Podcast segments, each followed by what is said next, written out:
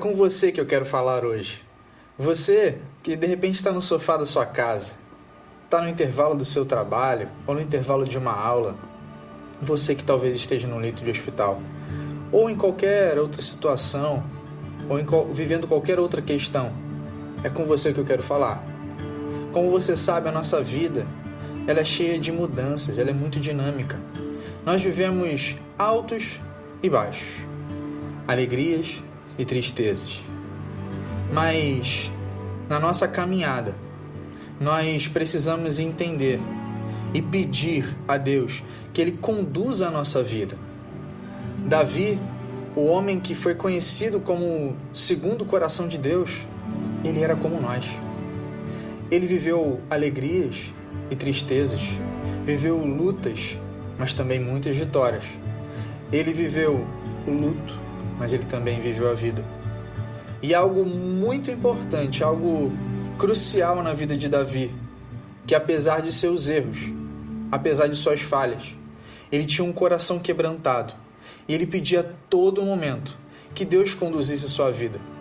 No Salmo 139, Davi escreve palavras maravilhosas e que nos apontam para uma vida que é conduzida por Deus e para você que deseja ser um vencedor, nós podemos olhar para o Salmo 139 e buscarmos vencer pela ótica de Deus. O Salmo 139 nos diz o seguinte: Sonda-me, ó Deus, conhece o meu coração, prova-me e conhece as minhas inquietações. Vê se a minha, em minha conduta algo te ofende e dirige-me pelo caminho eterno. Logo no início desses versos, Davi está mostrando para mim e para você uma atitude de depender de Deus e de que realmente nós devemos convidá-lo, permitir que ele conduza a nossa vida. Só ele tem realmente vida eterna, tem vida completa para nós.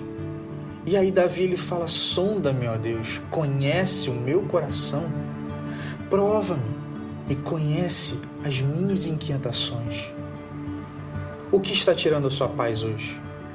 O que está trazendo inquietação à sua mente e ao seu coração? Nesses versos, nesse trecho, Davi nos mostra que nós precisamos pedir a Deus que sonde a nossa vida, sonde realmente quem nós somos.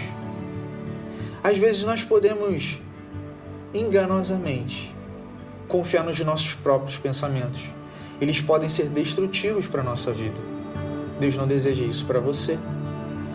Peça a Deus que sonde somente o seu coração e as inquietações que estão em você. Mais adiante, Davi fala algo muito especial que é: vê se em minha conduta algo te ofende. Davi não estava apenas se importando em olhar para Deus, pedir para que ele sondasse e ajudasse ele a ver as coisas erradas no coração dele, coisas que talvez estivessem trazendo transtorno, mas ele pede a Deus: Senhor, se algo te desagrada, se algo na minha vida, na minha forma de agir ou pensar, não está de acordo com o Senhor. Olha para isso, me ajuda a enxergar isso. E aqui tem um ponto muito importante para a gente, que é o que na nossa conduta hoje pode estar desagradando o coração de Deus. O que na nossa forma de agir ou pensar pode estar, de repente, desagradando o Senhor. Deus quer muito mais para a sua vida. Mas também nós precisamos olhar como Davi e olhar com um coração de que não é apenas um Deus que vai trazer uma solução para nós, mas que nós precisamos também pensar em agradar a Ele. Ele é o nosso Pai, Ele é o nosso Senhor e Ele nos ama.